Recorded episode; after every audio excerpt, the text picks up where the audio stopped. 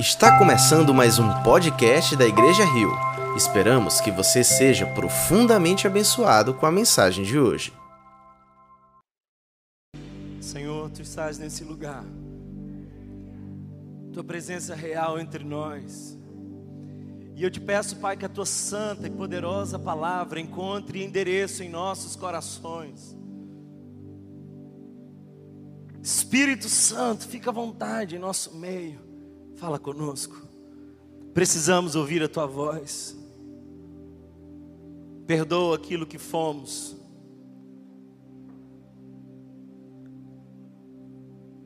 Ah, Deus, corrige aquilo que somos. Conduz aquilo que seremos. Que hoje sejamos como um terreno fértil onde a semente poderosa do evangelho venha frutificar a cem por um. Fala conosco, Senhor. Fala conosco. Amém. Amém. Paz de Jesus, queridos irmãos. Amém? Que privilégio estar aqui, podendo partilhar mais uma vez a palavra do Senhor. E eu quero convidá-los a lermos juntos um texto das Escrituras.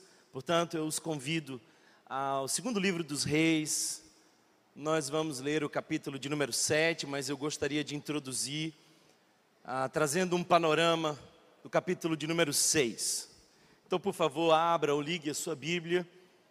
Segundo livro dos Reis, capítulo de número 7. Mas nós vamos começar pelo sexto capítulo desse livro. Espero que você encontre. Eu preciso começar dizendo, queridos irmãos, que tem alguns textos na Bíblia que são muito pesados. Sim, eu penso que alguns textos da Bíblia não são de classificação livre. Eu, por exemplo, não teria coragem de ler para o meu filho alguns desses textos. São duros demais, são fortes demais. É tão forte que eu quero poupá-los da leitura do capítulo 6. Eu quero apenas mencionar para vocês, para contextualizar. Esse é um texto significativo, mas extremamente forte. A cidade era Samaria, capital que ficava ao norte de Israel. O rei era Jorão. Nós estamos aqui pouco mais de 800 anos antes de Cristo. E um rei, chamado Ben Haddad, dos arameus, se levanta contra Samaria e usa uma estratégia um tanto conhecida de fazer um cerco. O que o rei fez foi nada mais do que pegar as suas tropas e fazê-las acampar em volta dos muros de Samaria. E a estratégia é bem simples: ninguém entra e ninguém sai. E com o passar do tempo, o que vai acontecendo é de que aquela cidade fica fragilizada. Nós fomos assustados essa semana com uma possível greve dos caminhoneiros. E alguns de nós aqui saímos correndo para os postos. Nós sabemos o caos que é quando as vias são impedidas. Você não tem ideia, mas nós estamos bem distantes da realidade de Samaria. Eles ficaram bastante tempo, nós não sabemos quanto, sem poder receber ali alimento ou outras pessoas que poderiam levar provisão. E o contexto é de que gerou uma grande inflação naquela cidade e um grande desespero. Nós sabemos bem o que é isso. Um cenário desesperador. É interessante perceber, por exemplo, que o jumento não era o alimento que os judeus comiam. Pelo contrário, era proibido pelas leis do Pentateuco que fosse comido. A cabeça era a parte mais desprezível de um animal. Mas eles estavam pagando uma fortuna para ter a cabeça de um jumento. Tamanha era a fome. Sabe, alguns estão bem longe de imaginar o que é comprar uma caneca de esterco de pombo para ter ali algum tipo de alimentação. O rei então começa a dar umas voltas na muralha e observar aquele cerco. Percebe que ali definitivamente não há becos, não há saídas. A sensação é de estar cercado por todos os lados e não há nada a fazer, até que uma mulher o interrompe e ele acha que ela estava pedindo comida. E ele diz: mulher, Sou eu porventura Deus? Eu não tenho nada no armário. Se Deus não te socorre, quanto mais eu. E aí a mulher diz assim, para surpresa de todos nós, que cena trágica. Ela diz: Não, meu senhor, você não está entendendo. Os reis naquela época eram também juízes, decidiam sobre conflitos interpessoais. E ela diz: Olha, eu combinei com a minha amiga ontem, de nós de nós comermos os nossos filhos. E ontem foi para a panela o meu filho. Só que hoje, quando eu fui jantar na casa dela, não tinha filho. Ela escondeu o filho dela. E o cenário era tão terrivelmente desesperador que o rei rasga suas vestes e por baixo das vestes há pano de saco. Uma cena de humilhação, de rendição total.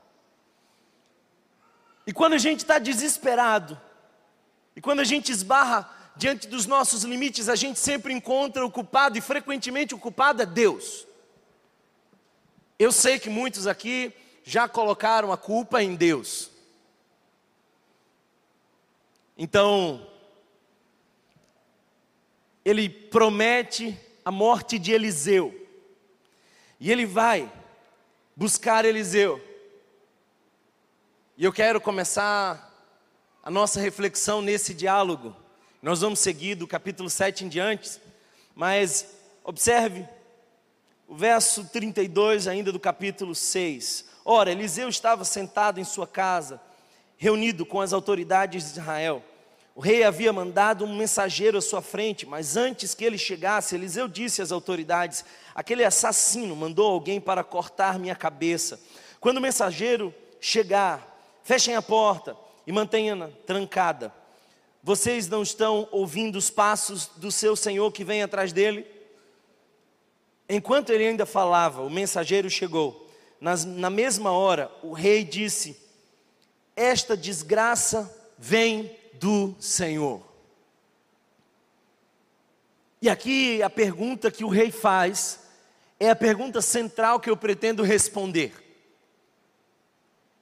Note que ele diz o que alguns de nós aqui já dissemos.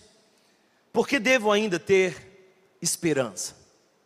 Por que devo ainda ter esperança? Por que devo ter ainda esperança no Senhor?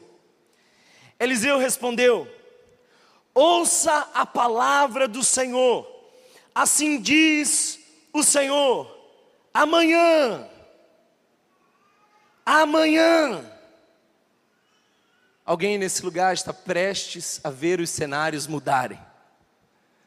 Amanhã, por volta desta hora, na porta de Samaria, tanto uma medida de farinha como duas medidas de cevada serão vendidas por uma peça de prata.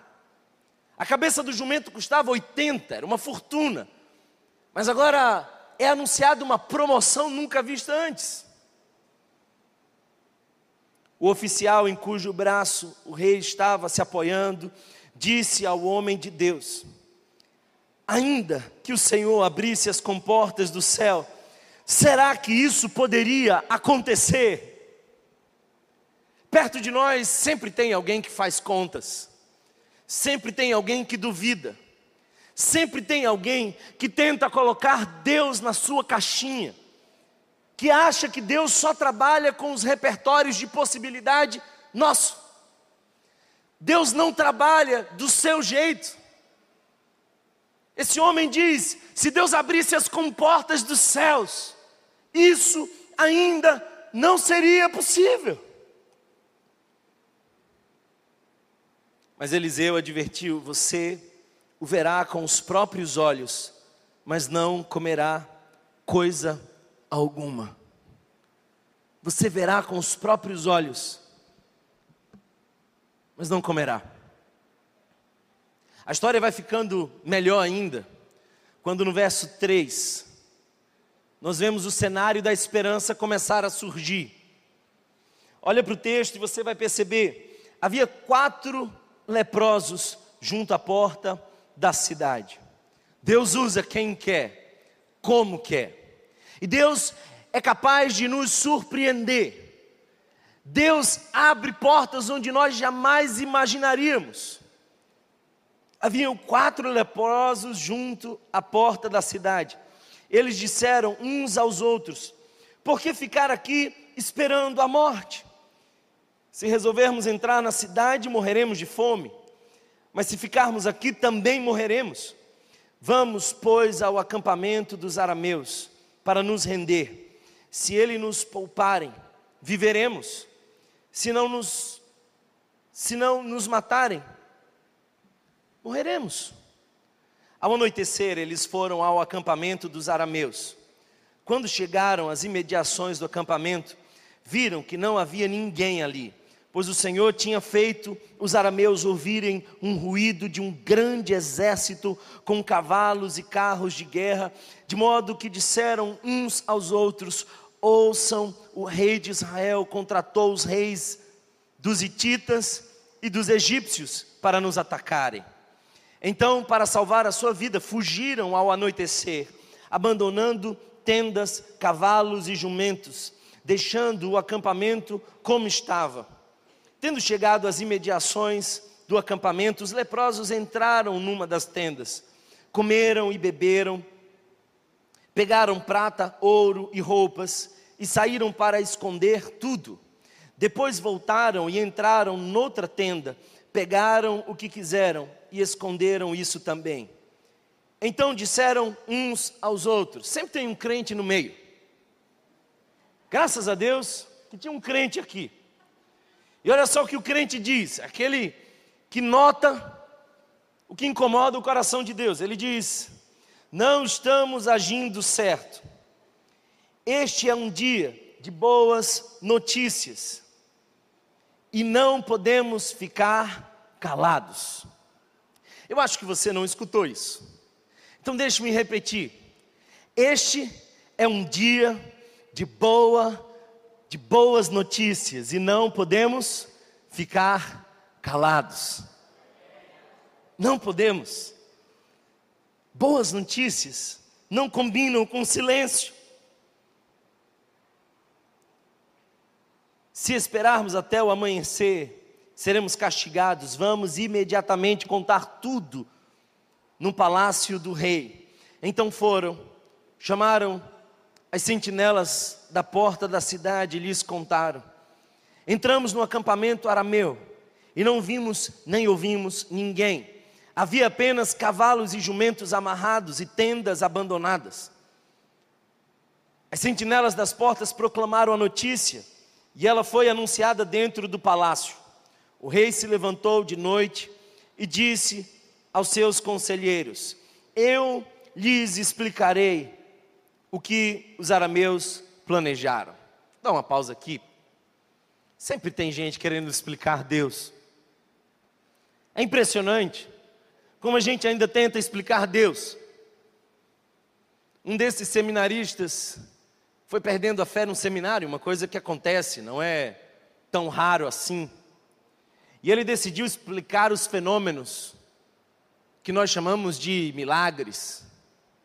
E ele foi enviado para uma congregação pequena e encontrou uma dessas irmãs fervorosas e letradas.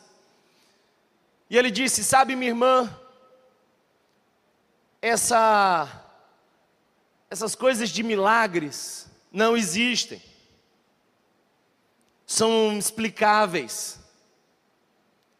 Por exemplo, sabe aquela passagem do povo de Israel pelo Mar Vermelho? Os estudiosos dizem que em alguns momentos do ano as águas baixam muito, e por isso o povo conseguiu passar. Aí aquela mulher fervorosa disse assim: Glória a Deus, aleluia, eu creio, Senhor. Aí o jovem falou assim: Você não está entendendo? Por que, que você está dando glória a Deus? Eu estou dizendo que não houve milagre. Ela falou assim: Não, houve sim. Se isso que você está falando é verdade, o milagre não foi o povo passar, foi Faraó e os seus cavaleiros se afogarem no seco. Para de querer explicar Deus. O rei levantou querendo explicar Deus. Eu lhes explicarei o que os arameus planejaram.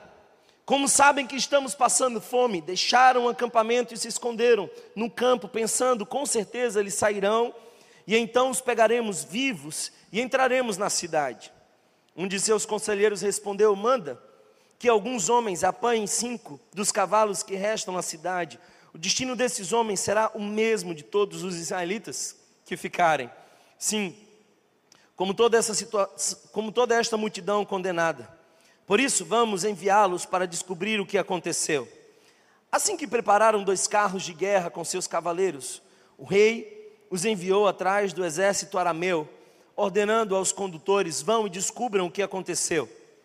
Eles seguiram as pegadas do exército até o Jordão e encontraram todo o caminho cheio de roupas e armas que os arameus haviam deixado para trás enquanto fugiam.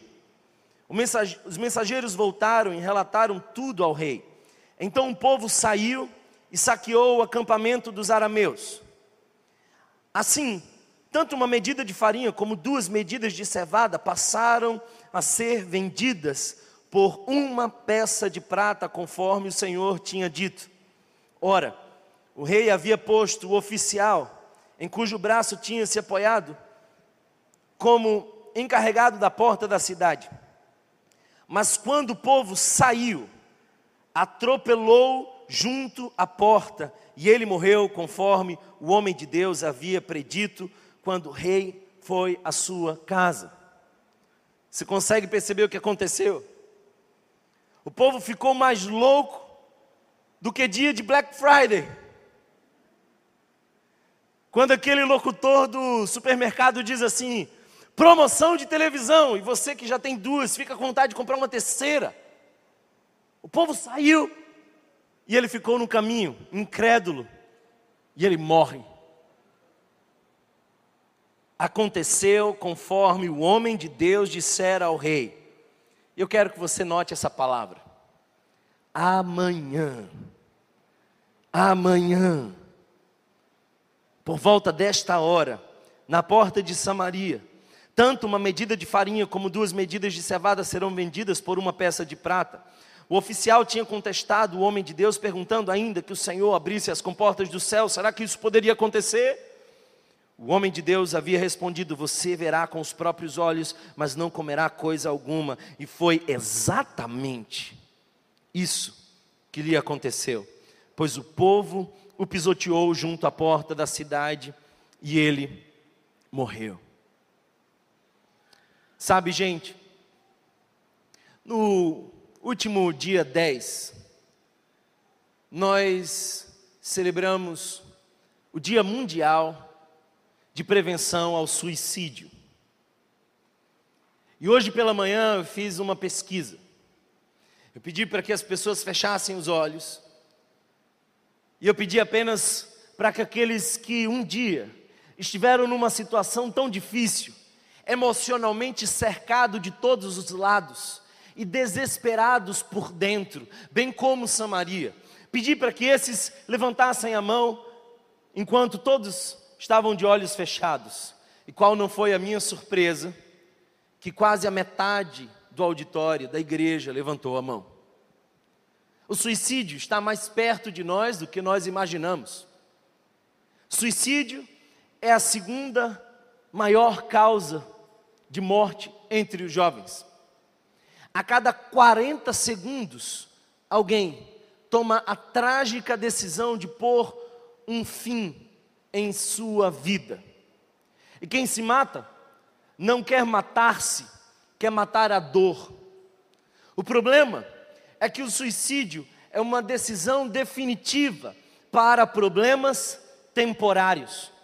E pessoas que tomam essas decisões quase sempre não estão em sã consciência. Mais de 90% das pessoas que cogitam o suicídio estão mentalmente doentes. Nós precisamos falar sobre esse tema, porque nós, como cristãos, não estamos tão distantes de pensamentos tão terríveis como esse. O cenário de Samaria e o cenário emocional de algumas pessoas que cogitam o suicídio poderia ser traduzido por duas palavras. A primeira delas, distopia. O contrário dessa utopia, dessa coisa desejada. A distopia é um lugar, tempo onde nós não queremos estar ou viver. É a situação completamente indesejada. É a cena mais trágica e pavorosa. E eu não vim aqui julgar aqueles que cometem atos enlouquecidos. Eu vim aqui apontar onde tem pão. A segunda palavra que traduz esse cenário de Samaria e o cenário emocional de muitos que sofrem é absurdo. E a palavra absurdo vem do latim absurdum. Ab não dá surdum para ouvir. É aquela coisa inimaginável. É insuportável de se ouvir. Há algumas dores tão profundamente incômodas que só de ouvir já nos faz sofrer.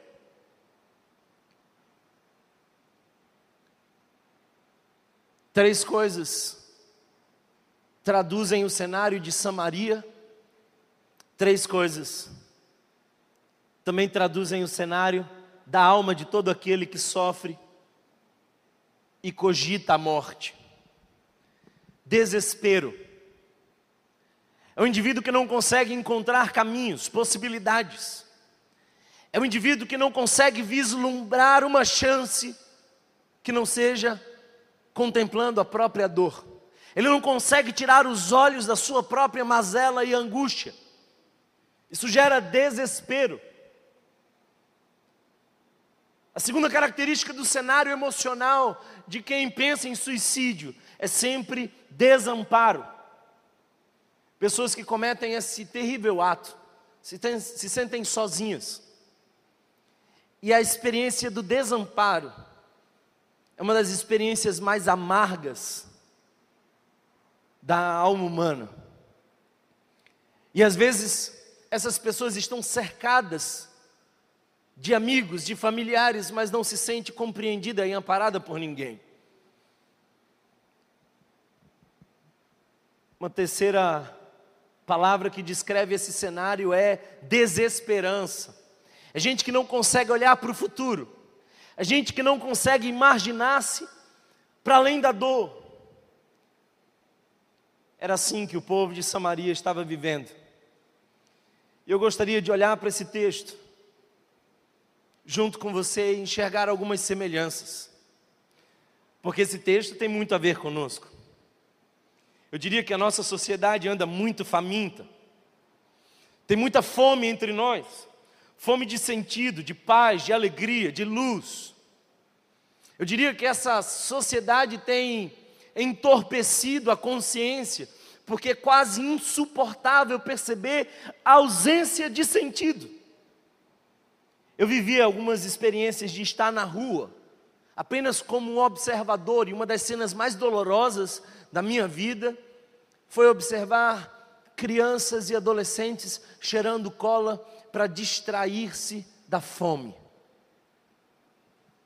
E não é diferente de muitos de nós que se distraem com os entretenimentos para não entrar em contato com o desespero de não ter sentido. A pergunta mais importante desse texto é a que o rei faz. Ele olha para Eliseu e diz assim: Por que devo ainda ter esperança? por que devo ainda ter esperança? E ele é acompanhado de um de um cara que entende muito de exército, mas não entende nada da palavra de Deus. E esse cara diz para Eliseu: se Deus abrisse as portas dos céus, isso não seria possível.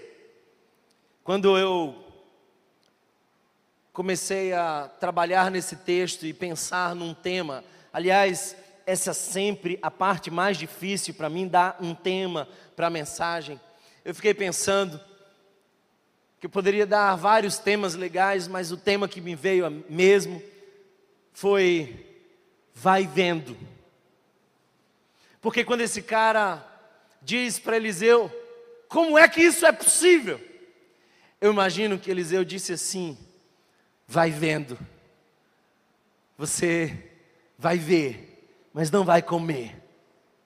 Vai vendo, vai vendo o que Deus vai fazer, vai vendo como Deus trabalha, vai vendo como Deus é capaz de surpreender, como os cenários com Deus mudam radicalmente, vai vendo. E eu quero dar aqui algumas razões pelas quais persistir na esperança. Contra todo desespero, desamparo, por que você ainda precisa agarrar-se na esperança? A primeira razão é porque Deus pode mudar tudo num instante. Deus pode mudar tudo num instante. Eliseu não diz assim, olha, daqui a algum tempo, daqui a um ano, ah, Deus está preparando uma estratégia e a gente vai implantar um processo, há alguém que vai se levantar. Não, Eliseu diz: amanhã, a essa hora. Com Deus as coisas podem mudar radicalmente. E quem toma a decisão de tirar a própria vida, não sabe, mas pode estar muito perto de ver os cenários mudarem. Tem gente aqui que veio pensando em desistir, mas Deus me trouxe aqui para dizer para você: aguarda mais um pouco, amanhã. O amanhã de Deus vem logo ali. Toda dor é por enquanto, não vai durar para sempre a gente nunca sabe quando nós vamos entrar num vale. De uma hora para outra, alguém liga para você e a notícia trágica chega. De uma hora para outra, um acidente, uma doença. De uma hora para outra, uma notícia que nos rouba o chão. Nós nunca sabemos quando estamos prestes a entrar no vale. Mas a gente também nunca sabe quando está a ponto de sair dele. Os estudiosos do fenômeno da natureza já constataram de que é no momento mais escuro da noite que o sol começa a se levantar. Toda dor é por enquanto, e o suicídio é uma solução permanente para problemas passageiros. Se tem uma coisa que você precisa saber, é de que esse cerco não será para sempre. Eu vim aqui hoje para dizer para você que amanhã Deus mudará cenários. A nossa trajetória muda num instante. Jó viu a sua vida mudar num instante. Tudo parecia muito bom, até que alguém bate na sua porta e diz: Olha, tudo que você tinha foi queimado. E esse ainda estava terminando de dar a notícia, e vem um outro dizendo: Todos os seus filhos morreram. E parece que a tragédia não dava tempo para que ele assimilasse, e ele perde a reputação, o apoio, os filhos. Ele perde tudo, só não perde a fé. A vida da gente muda num instante. De uma hora para outra nós estamos cercados. Mas Jó, num determinado momento, tirou os olhos da própria dor e intercedeu pelos amigos, que não eram lá bem tão amigos assim. Eu gosto mais de chamá-los de acusadores. E foi nessa oração que tudo mudou num instante. Nós nunca sabemos quando a nossa tribulação está prestes a terminar. Não vale a pena desistir. Não dá para retroceder. Amanhã. Será que você pode dizer isso? Amanhã. O profeta Eliseu diz: amanhã. Aí eu estava pregando aqui hoje de manhã e uma pessoa gritou. Enquanto eu dizia amanhã, ela falou assim: por que não hoje? Ao que eu respondi: é porque entre a palavra e a promessa há uma espera. E essa espera é que muda tudo. Você ouviu hoje uma palavra, e você sai daqui e nada muda, mas você chega em casa com um sorriso, você passa a desfrutar de uma paz, alguma coisa mudou por dentro, embora nada mudou por fora, e o seu marido lhe pergunta: mulher, o que é que aconteceu? E aí você diz: amanhã. Vive diferente quem vive aguardando a promessa.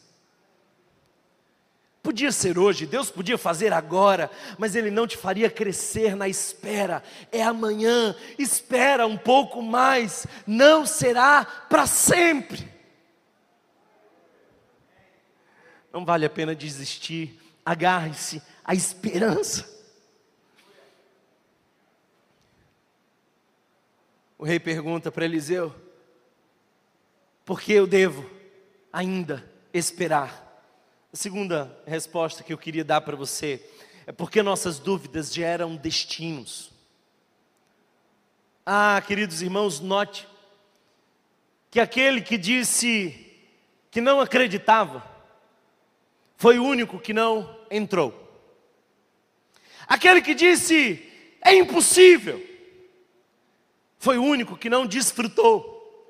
Aquele que fez contas foi o único que não vivenciou o milagre.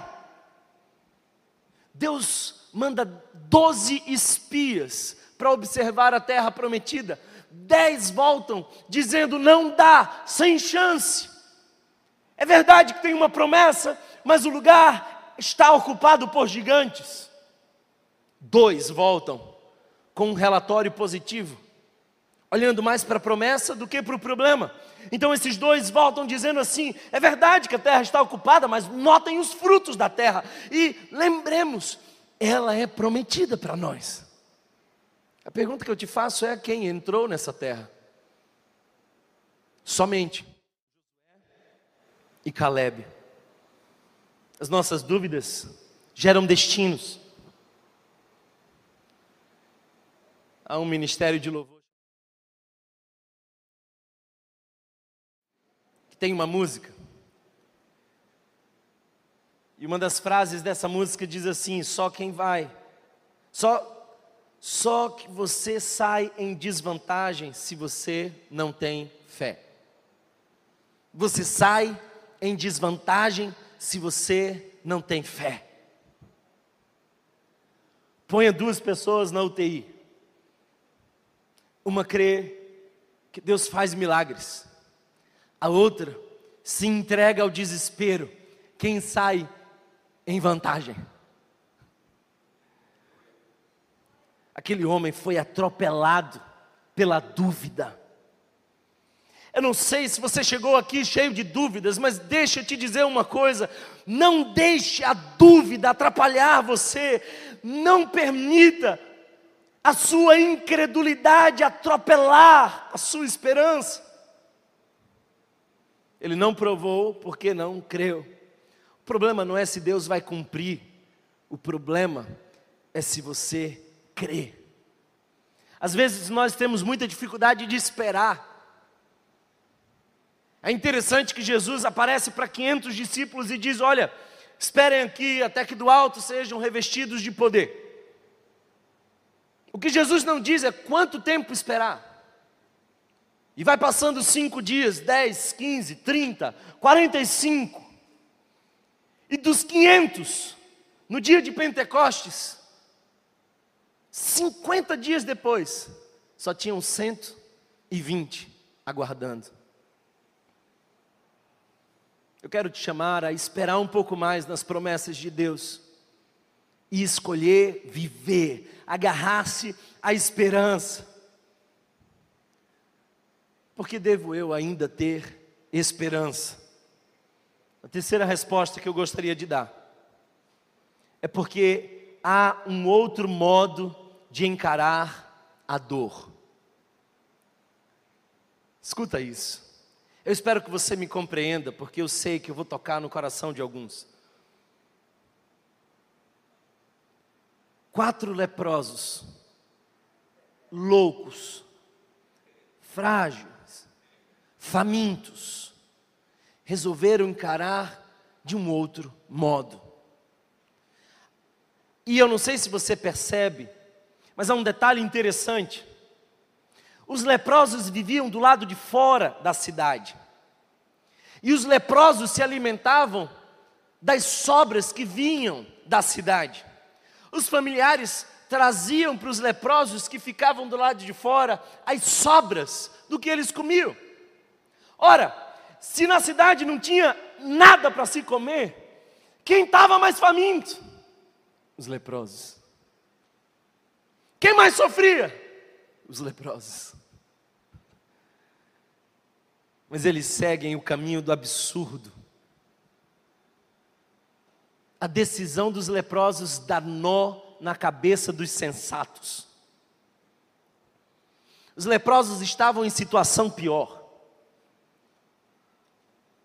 Há sempre um, uma outra maneira de lidar com a dor. Ah, Thomas, você diz isso porque você não foi rejeitado os leprosos são rejeitados.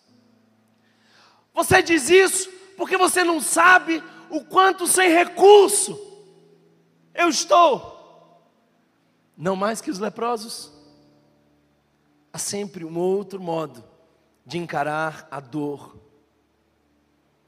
Não é sobre quão intensa é a sua dor, mas sobre como você reage a ela. Eu estou sentado aqui porque o meu joelho está doendo. Eu não consigo escolher se vai doer ou não o meu joelho, mas eu escolho se eu vou me envolver e sofrer por ele ou não. Se ele me para e me faz murmurar, ou mesmo assim eu venho pregar a palavra de Deus.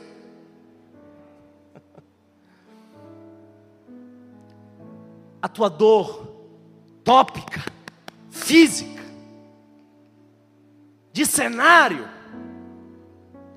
não justifica o sofrimento do teu comportamento. Sofrimento é subjetivo.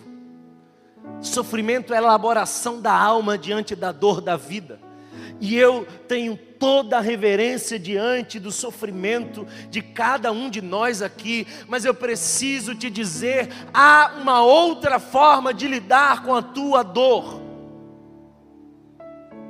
E ao longo do tempo eu tenho percebido que alguns fazem uso não de analgésicos, mas de um aumentador. Aumentador o que é aumentador? Aumentador mais comum é desenvolver um olhar de vítima. É você contar a história para você mesmo, dizendo: coitado de mim.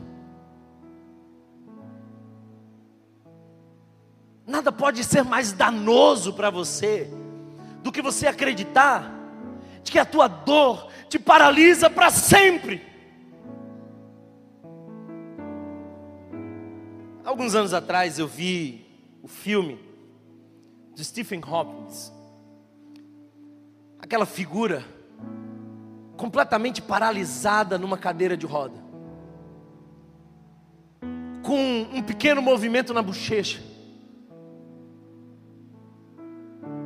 E eu fiquei impressionado como um cara naquela circunstância foi capaz de gerar uma relevância gigante, ter filhos, casar e recasar. Eu fiquei encucado com esse negócio.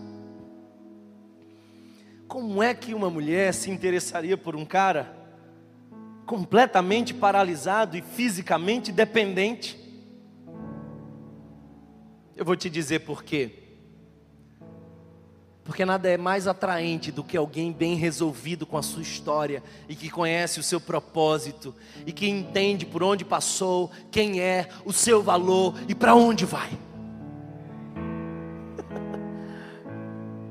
Eu vejo por aí os mocinhos de 22, 23, gente linda, gente que teve tudo. Mas o primeiro no repertório de soluções é sempre a morte. Para com isso, há uma outra forma de lidar com a dor. Paul Tournier psiquiatra, escreveu um livro. E uma das partes desse livro chamou a atenção de muitos pesquisadores. Ele diz sobre o dilema, o dilema dos órfãos que marcam o mundo.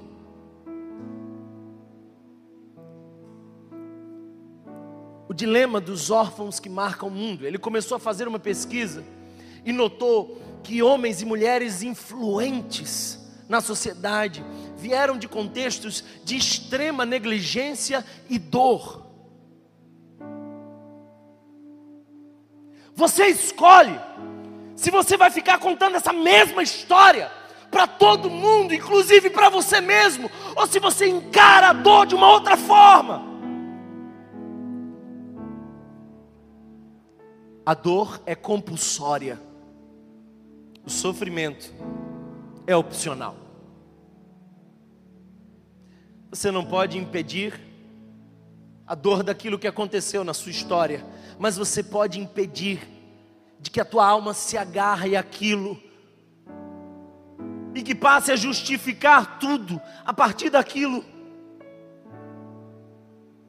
Eu conheço pessoas contam a sua história de dor e negligência para todo mundo.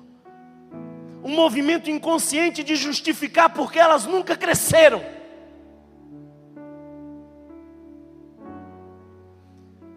Pesquisas mais recentes comprovaram de que a mente é capaz de desenvolver uma habilidade de tirar o foco da dor.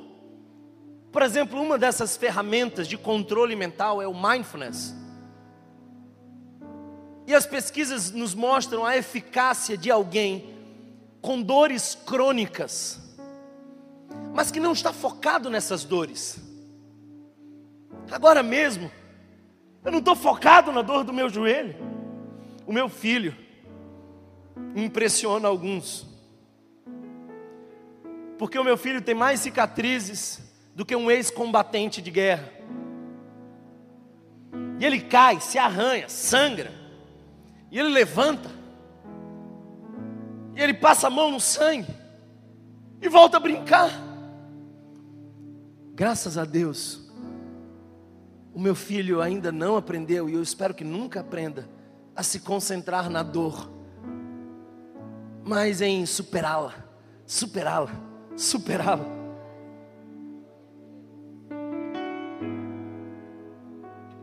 Não deixe a dor tomar você. Uma das cenas mais incríveis é a cena de Paulo e Silas. Eles estão presos, é meia-noite. Eles haviam sido açoitados injustamente. E eu não sei se você entende o que é açoite, mas muito provavelmente naquela cultura era uma vara com aproximadamente sete tiras de couro, e na ponta de cada uma dessas sete tiras de couro havia pedaços pontiagudos de ossos. Paulo e Silas viram esses ossos entrarem e saírem de suas costas. Eles tinham razões para murmurar. Era inevitável a dor, mas eles decidiram não se engajar no sofrimento. Meia-noite. E o que eles faziam? Não era reclamar, nem se vitimizar. Eles louvavam ao Senhor. Talvez, talvez eles cantassem assim. Te louvarei Não importam as circunstâncias, adorarei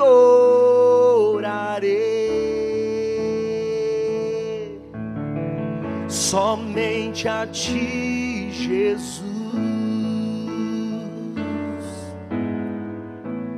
Te louvarei.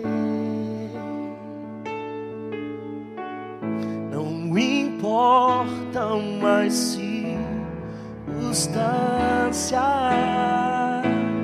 adorarei. Meia-noite, o sangue pingando das costas, e eles adorando a Jesus. Há uma outra forma de lidar com a dor. Aqueles leprosos decidiram se levantar. Eles disseram: a gente não vai ficar por aqui lamentando, esperando. Vamos encarar os fatos. Vamos lá para o acampamento dos arameus. Seja o que for, com coragem, a gente vai. Não dá para ficar esperando a morte chegar. Eu gosto disso. Eles decidem levantar. São só quatro homens leprosos famintos, cansados.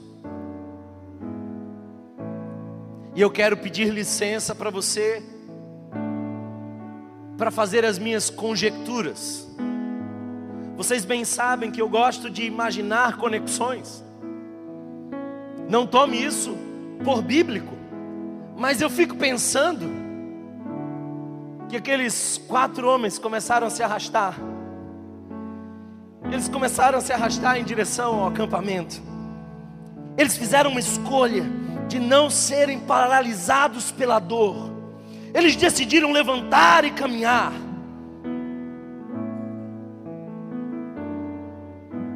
E aí, imagino eu, Deus mandou o anjo sonoplasta do céu e colocou o microfone bem naquele arrastado dos pés. Quatro leprosos se arrastando, mas tinha ali um microfone celestial que fez ecoar uma engenharia sonora. E aqueles quatro homens caminhando ecoaram como três exércitos juntos. Os arameus disseram: Vocês estão ouvindo isso? Estão ouvindo? O povo de Deus vem aí, e não vem sozinho, não. Trouxeram os hititas, trouxeram também os egípcios. Vamos embora, a coisa vai ficar feia para nós. Eram só quatro homens leprosos que decidiram continuar caminhando. Eu não sei se você desistiu, eu não sei se você tem pensado em parar, mas Deus me trouxe aqui para dizer para você: continua caminhando e não se preocupa em como resolver as coisas, porque Deus sempre chega primeiro. Eu gosto disso. Quando aqueles leprosos chegaram no acampamento dos arameus, Deus tinha chegado primeiro e não sobrou nada. Não sobrou nada que os leprosos pudessem fazer a não ser desfrutar.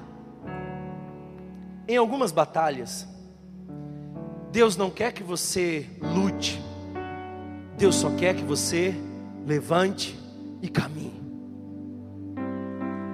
Enquanto você está parado, nada acontece. Mas experimenta levantar e caminhar. E eu te garanto que Deus ainda é o mesmo. Ele chega primeiro, ele muda cenários. O que é impossível para nós é sempre possível para Deus. Há um barulho santo de Deus ecoando nesse lugar. E são apenas algumas pessoas ficando de pé e crendo e seguindo adiante e para além do sofrimento, para além da dor, para além do desespero. Eles escolheram caminhar. Eles escolheram caminhar. Morrer não é uma opção. Morrer não é uma opção.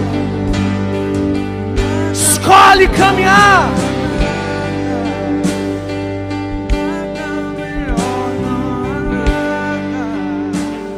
Pensando que a decisão,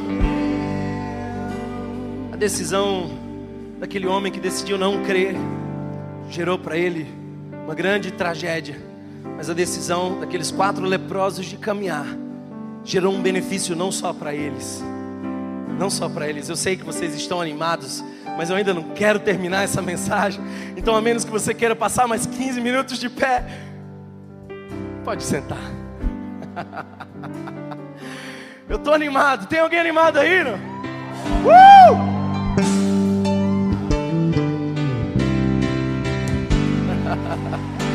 Glória a Deus.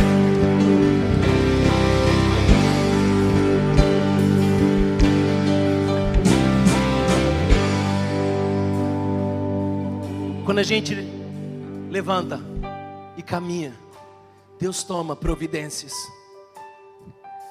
Ele chega primeiro. Há uma conspiração divina para quem levanta e caminha.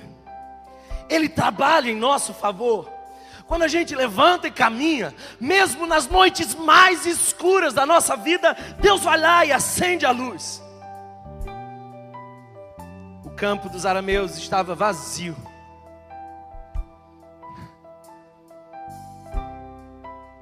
O rei perguntou: Por que devo eu ainda ter esperança? Eu quero dar ainda a quarta resposta. Porque a maioria das imagens que nos fazem sofrer são imagens distorcidas. E imagens distorcidas geram comportamentos disfuncionais. Eu vou repetir isso. Imagens distorcidas geram comportamentos disfuncionais. Eu quero te mostrar isso de duas formas nesse texto. Primeiro, os arameus ouviram o som e imaginaram que vinham três exércitos e correram. Às vezes a gente corre, a gente é tomado de pavor, às vezes o medo nos impede de avançar, não pela situação em si, mas por aquilo que nós imaginamos. Eu arriscaria dizer, sem medo de errar, que a maioria dos nossos sofrimentos não são respostas emocionais ao que acontece, mas aquilo que nós imaginamos que vai acontecer. Deixa eu te dizer isso de outra forma. Suas certezas podem ser apenas pensamentos distorcidos e extremistas. Você sofre porque você diz para você mesmo: você sempre faz isso, você nunca dará certo. As pessoas não te amam de verdade, isso não vai funcionar. Essa voz ecoa dentro de você todo o tempo, mas Deus me trouxe aqui hoje para calar essa voz, e o Espírito Santo de Deus vai ajustar as suas imagens, algo novo vai acontecer nesse lugar. O rei levanta, e ele imagina que aquilo era uma estratégia de guerra. Ele não celebra o milagre, porque a mente dele criou um cenário de sofrimento. Sabe o que eu quero dizer com isso? Nós muitas vezes sucumbimos às imagens mentais. As tuas emoções não estão diretamente ligadas aos cenários que você vive mas a interpretação que você dá aos cenários. Então, preste bastante atenção. Não importa tanto o que você está passando, mas como você interpreta o que está passando. Você pode olhar para o dia de amanhã com as cenas mais trágicas que você criou, com esses pensamentos automáticos disfuncionais, ou você pode olhar para amanhã e dizer: A palavra disse para mim que Deus vai fazer grandes coisas amanhã. Deus está no meu amanhã. E eu escolho olhar para o meu amanhã com os óculos de Deus. Eu não estou esperando a tragédia de amanhã. Eu estou esperando a promessa de amanhã. É uma palavra de Deus para mim. E eu vou aguardar ansioso tudo que Deus fará por mim. Então, para, para de uma vez por todas de esperar a tragédia chegar. Há uma promessa de Deus para você. Há uma promessa de Deus para você.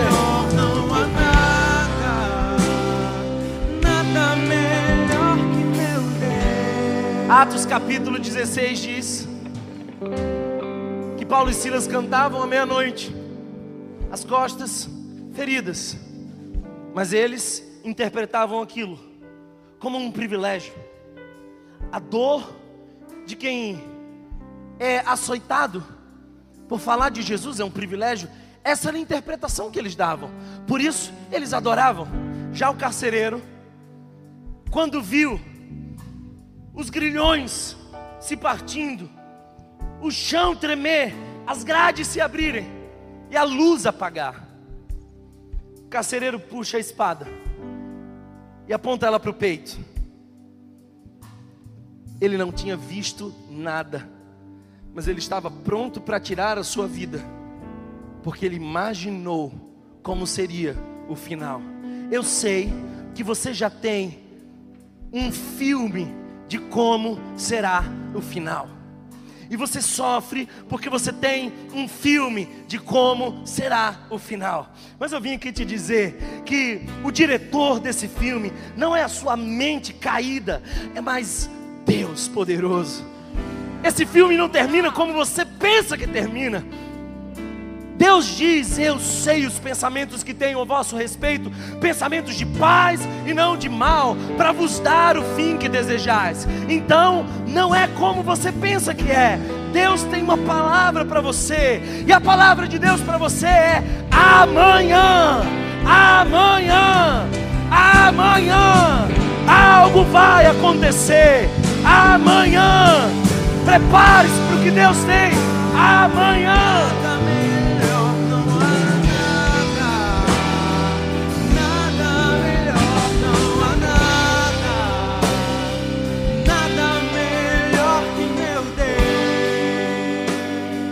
Eu preciso terminar.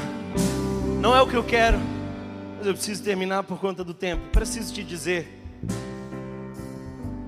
O rei perguntou a Eliseu: porque eu ainda tenho que ter esperança.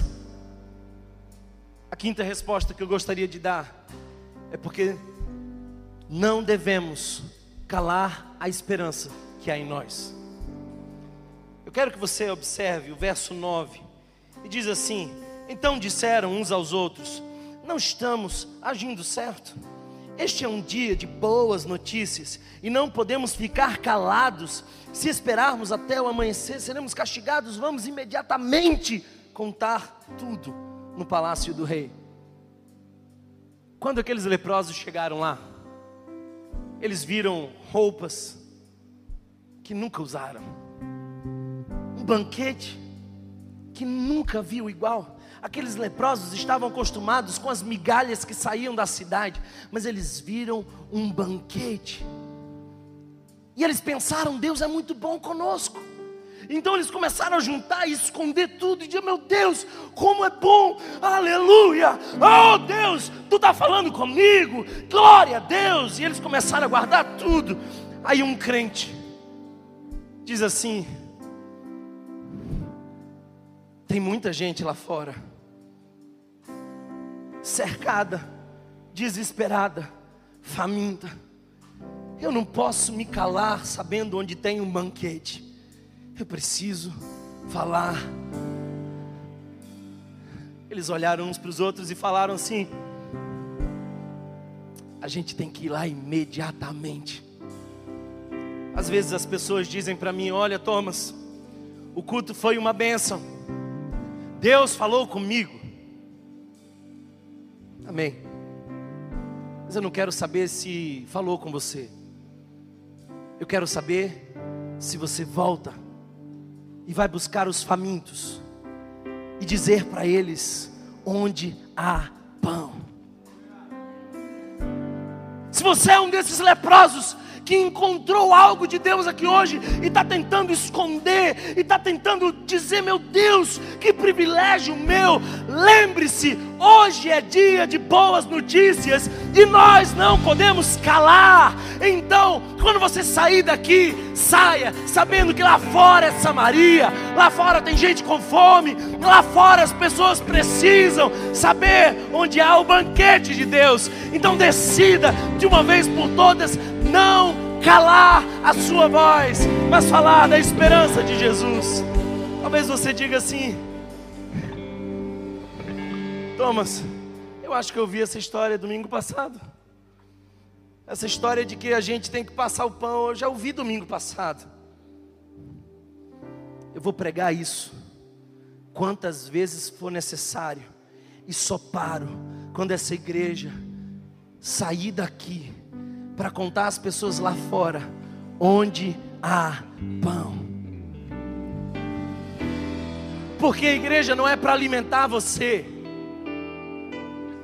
Igreja é o ajuntamento dos mendigos que descobriram onde há pão em abundância. Então eles se alimentam e vão atrás dos famintos para dizer para eles também onde há provisão.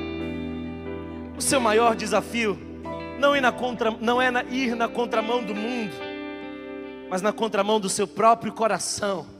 Tem muita gente que vai passar a vida inteira tentando juntar a sua aposentadoria, tentando economizar a sua vida para vivê-la mais confortavelmente. Não seja desses leprosos ingratos. Se Deus te mostrou onde há o banquete, você tem uma missão. Aquilo que Deus deu para você não deu só para você, Ele colocou na sua mão, para que você possa distribuir para outros. A igreja não pode se calar. Ou você é os famintos de Samaria, ou você é aqueles que descobriram as boas novas, mas não tem coragem de falar, ou você é aqueles que saem para anunciar a fartura na mesa de Deus e compartilha com outros. Eu sei que muitos aqui são muito mais evangelistas dos seus partidos, dos seus políticos, do que anunciam as boas novas do Evangelho. Hoje é dia de boa nova, e você não pode se calar. Não pode se calar. Eu quero orar por você.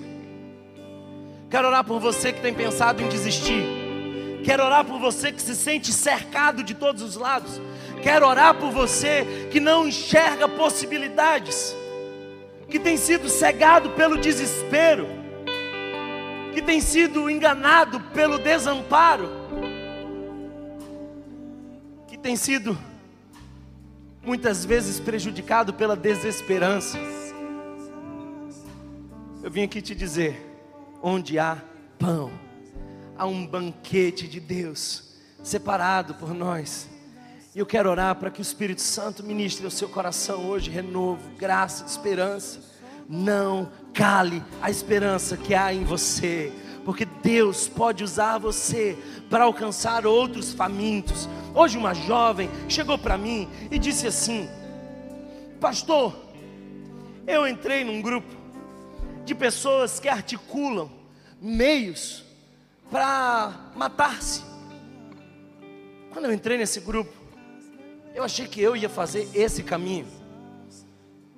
Mas agora eu descobri onde há pão. Eu não vou sair do grupo, não.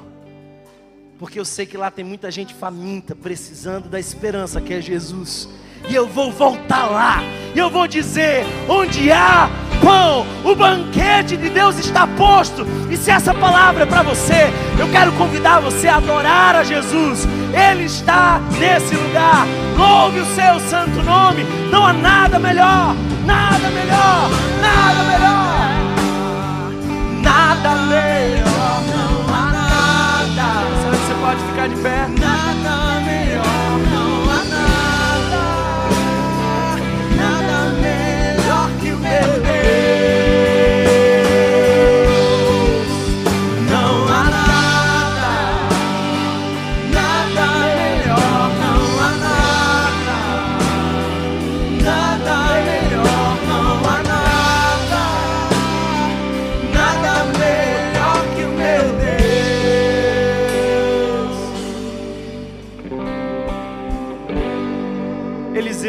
Aquele chefe dos exércitos dizer assim: o oficial em cujo braço o rei estava apoiando, disse ao homem de Deus: ainda que o Senhor abrisse as comportas do céu, será que isso poderia acontecer? Será que isso poderia acontecer? Eu penso que o profeta disse: vai vendo, vai vendo, vai vendo. Você quer saber o que, que Deus pode fazer? Vai vendo, porque Ele faz do luto festa. Vai vendo, vai vendo, porque de ossos Ele faz um exército. Vai vendo, Ele faz um caminho no mar. Vai vendo, vai vendo, Ele faz tudo novo. Vai vendo, vai vendo. Veja o poder de Deus. Aleluia. Vai vendo. Vai vendo. Traz a vida ao sepulcro. Vai vendo. Faz de ossos soldados. Faz do mar um caminho. O Senhor pode fazer. Diga isso conosco. Canta isso.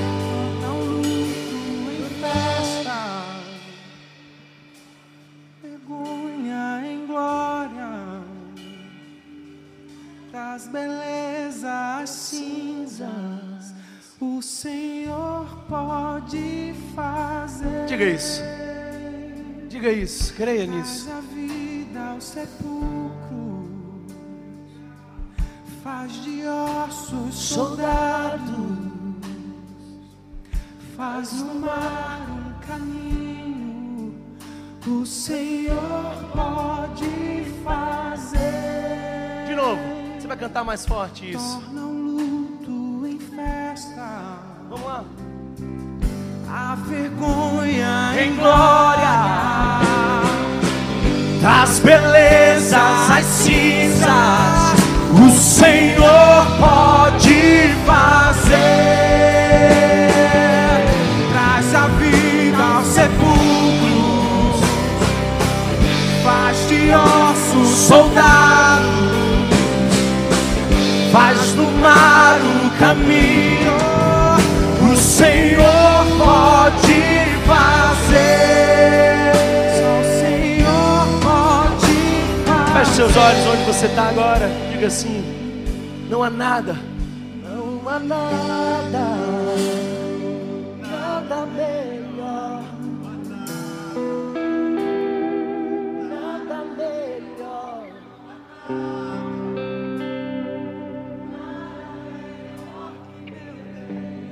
Você pode cantar mais forte isso, diga, não há nada melhor.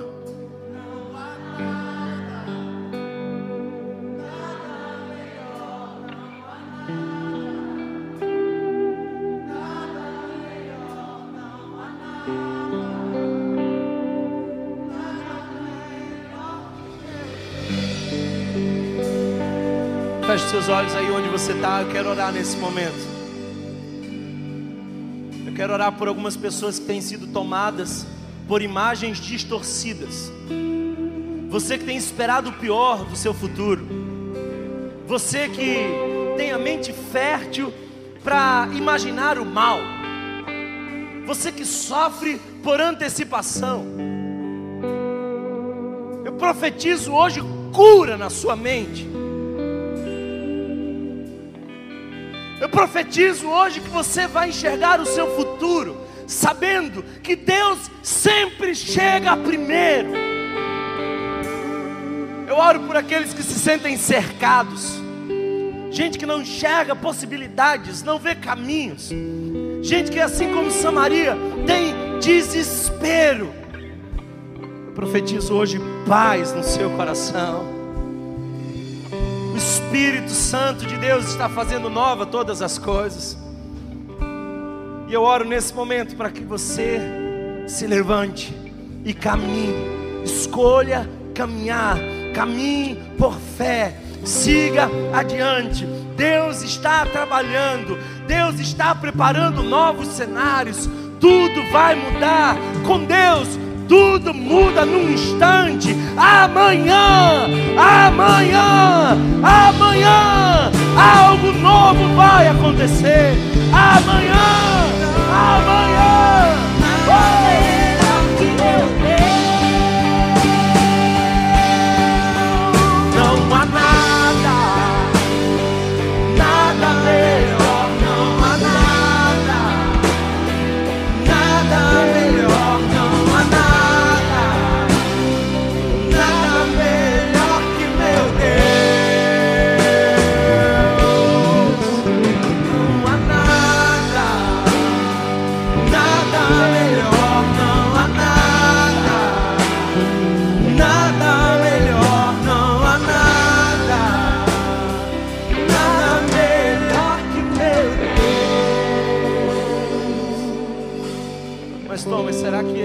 Fazer por mim? Será que ele também pode mudar a minha, a minha vida? Será que ele pode abrir as comportas do céu e algo acontecer? Vai vendo, vai vendo. Vai vendo, porque Ele transforma pranto em festa, Ele abre caminhos no deserto, Ele faz de ossos exército. Vai vendo, vai vendo que Deus pode fazer. Vamos cantar a última vez esse refrão. torna o luto em festa, traz vergonha em glória, traz beleza às cinzas. O Senhor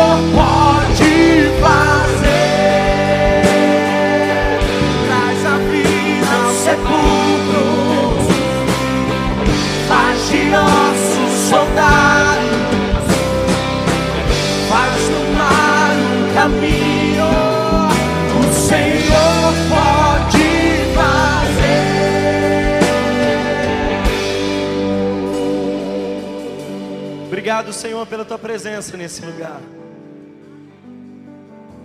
Prepara o nosso coração, porque amanhã algo vai acontecer. A gente ainda não recebeu uma ligação.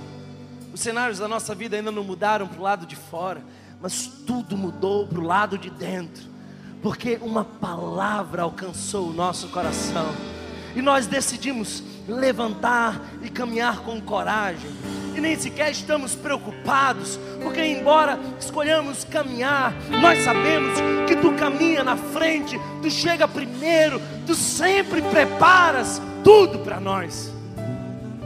E nós não vamos sair daqui apenas pensando que fomos abençoados, nós vamos sair daqui empoderados para anunciar aos outros onde há banquete. Nós oramos pela cidade do Recife, Senhor.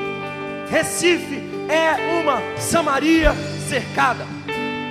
Nós vemos, Senhor, os nossos jovens se dobrando diante das drogas. Nós temos cansado de ver, Senhor, temos nos cansado de perceber que os nossos adolescentes estão se cortando, os nossos adolescentes estão, Senhor, sucumbindo às depressões.